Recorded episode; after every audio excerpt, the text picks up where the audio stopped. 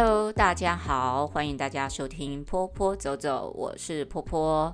隔了一周呢，没有上架，这个原因就是大家看标题就知道了。是的，我确诊了。不过我确诊的这个状况是大概已经快要三周前了。哇，这个我撑了三年，三年还是勉不其然的，终究还是确诊了。我都不知道我是怎么确诊的，就是大家都一定会说，对啊，现在都不知道怎么确诊，它就像感冒一样。那我也是像平常一样生活，不过过年呢去了一趟拉拉坡，哇，我那天去的时候人爆炸多，你知道吗？我一看到那样，我就呃，我大概只有从旁边走过啊，我就赶快回家了哦。啊，第二第二个可能性我不知道是去跟一个朋友呃讨论工作事项，但是他没戴口罩。然后我回来，我中奖，他也中奖，所以我不知道是不是他先中奖再传给我，还是我传给他的。第三个可能性就是可能跟朋友出去吃饭，在餐厅中奖这样，因为我们我跟朋友都没有什么症，我们都没有症状啊，可是不知道为什么一去了餐厅回来我们就中奖了。反正就是 anyway，你现在就是无可避免，我还是觉得说啊，蛮羡慕那些还没有中奖过的人，但是我也一直在担心说自己中奖后会有什么后遗症。果真后遗症就来了，这是我不知道这个算不算那个长新冠哦，因为我本来支气管就不太好，所以呢，呃，再加上我有气喘的病史。我这一个呃症状，其实我大家我我就不讲我这中间过程有多痛苦哦。我我想得过的人都会知道，就是一开始就是会稍微咳嗽啊。我一直以为说是我气喘发作，那结果呢，晚上就开始全身忽冷忽热啊，酸痛啊什么的。我就想说不行，我在发烧了。那我就想赶快测，哎，第一天测还是阴性，第二天阳性确诊，两条线哈。哦啊，还好，我我只能说庆幸是在还在过年期间，大家都还在放假的时候，不是我已经在工作上课的时候，这样至少我不会去传染给小朋友，也不会传染给同事，我就是在家里自己好好把病给养好。但是这个过程真的是蛮艰辛的，就是呃，因为我觉得可能是在于咳嗽这一方面我比较严重。所以我就吃了，我也吃清冠一号啊，哈，中药西药都吃啊，然后呃后面就靠西药慢慢的把这个咳嗽症状给抑制下来。然后朋友都会说，哦，要要吃中药，吃中药。我说我知道，我后面就是要靠中药来调节身体。那今天终于可以来录音了，因为前前几天本来就想录音的，想说啊不要断了这个呃持续更新的这件事情，但是没有办法，就是我讲一句话就会咳大概。两分 两三分钟，我只要呼吸到空气，我就会咳嗽。那今天哎，好像比较好一点，想说啊，可以来跟大家聊一聊。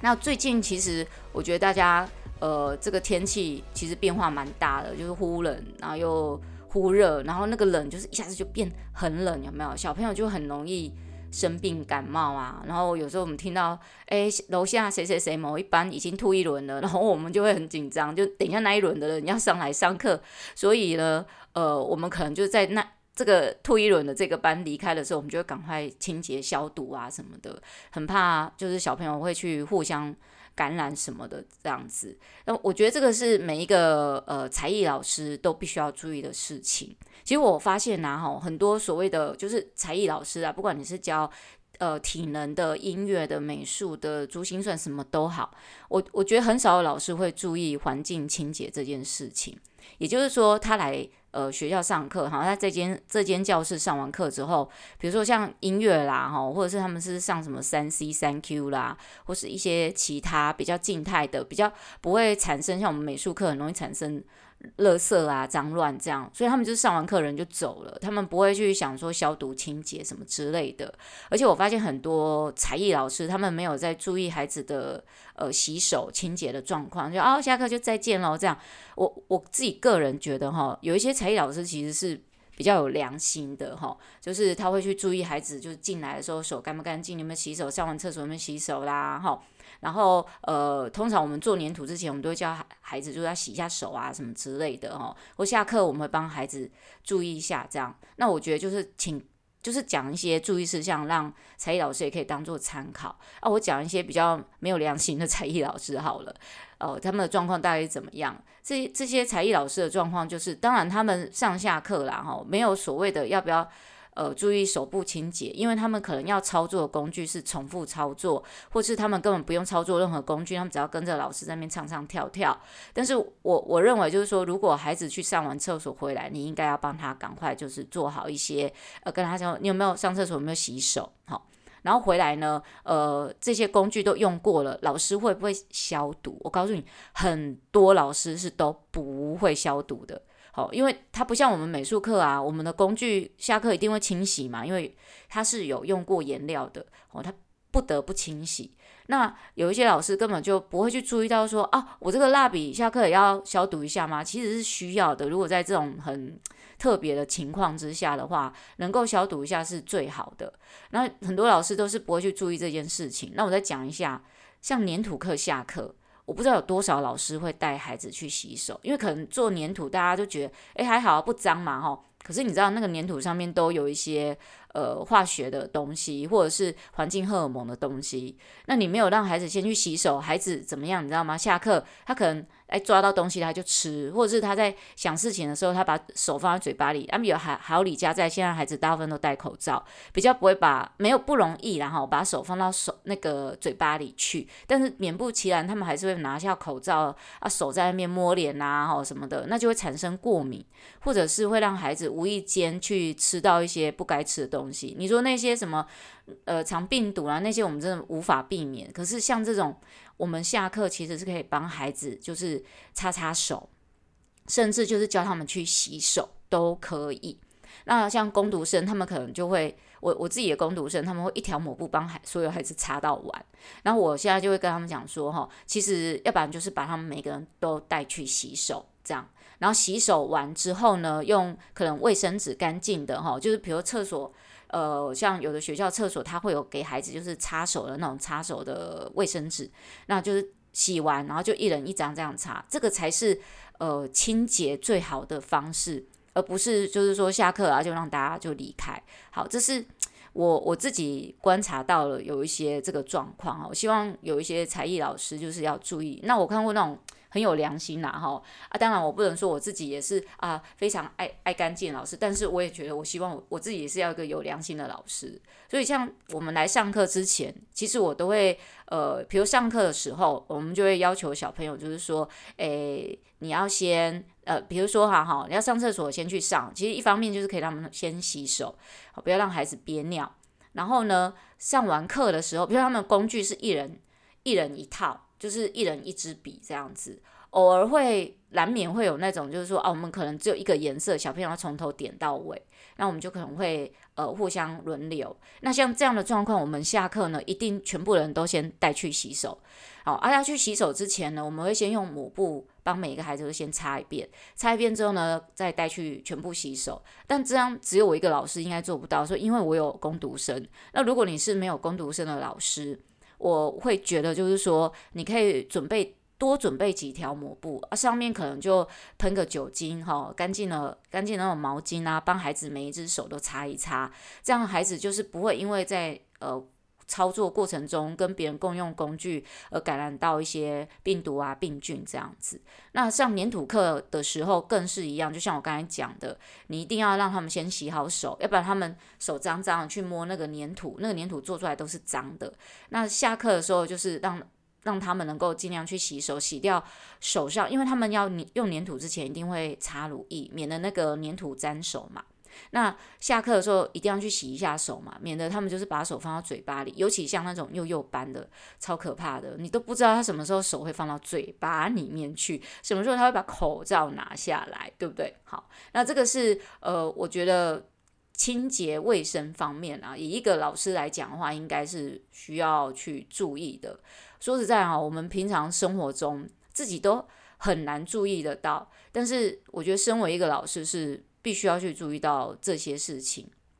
那另外一件事情就是，我不知道之前有没有提过，就是说，呃，现在才艺老师我不知道还会不会这么做，可能还有有一些人会有，就是他们会在上课呃或下课时间给孩子点心，比如像糖果。那其实我觉得应该有很多老师都有一点就是概念，就知道说不可以给孩子那种硬的。糖果或是软糖，因为在无人的照照顾之下，像那种幼幼班的吃的是很容易噎到的。我就说以前我在幼儿园看到有个黏土老师，他每一节课就会准备很多点心给小朋友吃，那小朋友就会。很爱吃这些东西嘛，吼，然后有一个小男孩，就是有一次就是拿的那个老师的糖果，他可能先放在口袋里，然后呢，他去地下室要看影，那个就是等家长来的时候，他在看影片，然后呢，他就拿，诶，口袋里有糖果拿起来吃，结果他就给到，呃呃呃，咳咳咳，然后给在那边哦，然后后来自己吐出来啊，我怎么知道这件事情？因为在旁边有一个老师，他看到，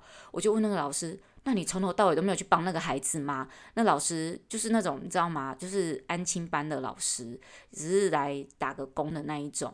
然后他就说：“哦，没有，我看他后来自己吐出来了，就没事。”我说：“那你有没有过去安慰他一下？”哦，没有，我看他就没事啊。我就觉得这种人，哎，拜托你不要来幼教界工作好不好？这对孩子一点爱心都没有的人，好，这就是我我觉得啦哈。才艺老师你也必须要相当的有爱心，但是不要。分食这种东西给孩子吃。我上课是，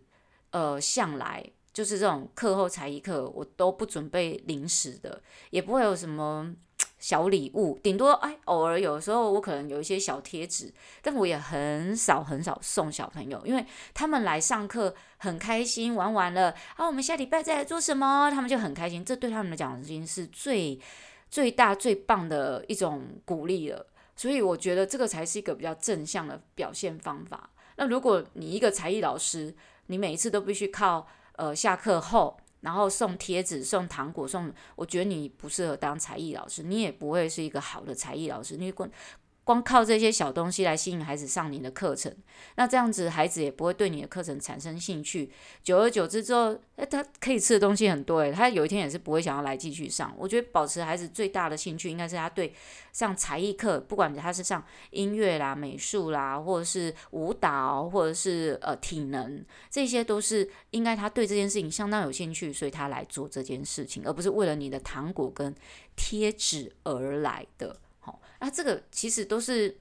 怎么讲呢？我我过去曾经看到有一些经验值啊，然后然后我看到现在的老师啊，哈，哎，我觉得我我讲讲我最近看观察到的，像比如说体能啊、音乐啦或舞蹈老师，我觉得哎都很棒哎，这些年轻老师，我必须要说年轻的老师哦，他们没有那种就是。我课后要送小朋友什么小礼物的，他们都有一个蛮正确的观念，就是他来上课就是他最大的开心跟收获，而不是他课后哦去拿到什么贴纸，拿到什么糖果，都不是。他们今天来玩滑板车，就是很开心玩滑板车，就这样。所以我觉得，诶，这很棒诶，现在的年轻才艺老师很有 sense。他们不会用这种东西来吸引孩子上他的课程，超棒的。那我最近也发现到一件事情，然后，然后今天就跟大家闲聊到一一下，就是有关这个才艺老师捞过界的事情。我我记得好像上次有跟他聊到，就是什么体练体育的来教美术有没有？其实我也观察到一件事情，就是音乐老师好像。像像那种上幼儿园音乐老师，他们在上课后的时候，可能音乐不知道是不是家长比较没有那么大的兴趣上，还是怎么样，他们想要吸引家长也来上，所以他们在音乐课里面还加入做美术这件事，还有画画。所以呢，我我觉得是怎样，他没招了吗？所以必须来捞过界，捞一点美术课的东西过去。那我是不是音乐课，我也要捞一点音乐课的过来？我讲美术课完全不用，美术课。教都教不完了，根本不需要再捞一点什么美术课、呃音乐课啊、什么体能课的东西来玩这样子。那我我看到那个就是他可能一整期带孩子就是呃学习，可能跟什么四季音乐有关系，然后他们那一整期就会做好一个。呃，音乐绘本哈，啊，那绘本里面有大部分都是老师帮忙加工完成，小朋友没有来，老师会帮他完成。所以我有一个小朋友，就是因为他觉得那边有画画，然后那个又音乐啦哈，然后老师比较不凶，因为这孩子非常调皮，我有时候就会凶他，我说，请你要坐好，好，要不然呢，我只能请你坐在休息区先休息一下。那他觉得那边哎哎不错哦，这样，然后所以他就整个跳过去那边上课。不过。诶，因为我本来美术课班级人数就已经蛮多了，所以是还好。那但是我觉得这样子是有一点，呃，这个老师的做法，我觉得是在音乐课里面来讲是诶很创新啊，他结合了美术什么的。但我觉得有一点就是立立起没招了吗？哈，必须要用这种方式来表达你的音乐课的丰富性，那表示你的音乐课课后是上不了什么东西啦。要不然怎么会需要还要再做一个绘本，让孩子可能是他想让呃家长觉得说小朋友来这边上课有一个东西可以拿。可是我以前看音乐课啊，哈，呃，其实那种幼儿园课后音乐课，他们都是以奥福音乐为主，所以他们会学到就是比如说他们会有一些乐器要买，比如说呃像那种铁琴啊什么之类的，小朋友是真的实实在在在学乐理的。那因为他这个老师，我看他的音乐课都是。跳跳玩玩的，所以没有很专业的一个乐器什么的东西在学习，所以他必须靠这个。我真的觉得说，你可不可以教一点专业的东西哈，让孩子在这个音乐课里面，因为我我看过，我就是有瞄过他的课后，诶，我觉得上了跟课内其实差不多，只是他多了一点，就是因为人少嘛，所以他有点游戏什么，他应该要去专注的去做一些，比如说。呃，我我我知道有很多，就是反正音乐有很多种不同的乐器啦，哈，然后它可以就是那种有一种口口风琴，就是不是就是用吹的，但是手在那边按琴键呐、或者是铁琴啊什么之类的哈，或者是呃奥福音乐啊什么，小朋友真的可以来学一些节奏感回去的。你光学那些已经哎不够时间了，还在那边搞绘本，真的实在是，我就觉得。自己的专业先做好了，再来捞过界吧，哈。然后那个这个以上就是很酸的一个酸民的说法，呵 呵来自一个美术老师，酸民美术老师的说法这样子。那不过我觉得其实呃每一个才艺课程，其实大家都可以有一点互相运用一点概念。哦，那我我觉得像我自己在呃我在另外一个学习中心，我有带呃奥福音乐课程啊，那是你会觉得你说你不是。念美术，学美术，教美术，怎么会教奥普音乐？我告诉大家，我呢，大家之前也知道，我是从高职一路念到呃专科呃技术学院，哦，七年，你知道吗？我们那个高职三年呢，是学很扎实的乐理。我们那个呃弹，我们以前弹的不是钢琴，哦，虽然我们呃出去学，我们学钢琴，哦，那但是呢，我们在学校学的是风琴，你知道吗？我那年代，哎。大家不知道有没有人听过风琴这件事？风琴就是你脚啊，哈，那个琴，哈，就很像那个电子琴的一个一台小琴。然后呢，你脚要踩风，然后你按那个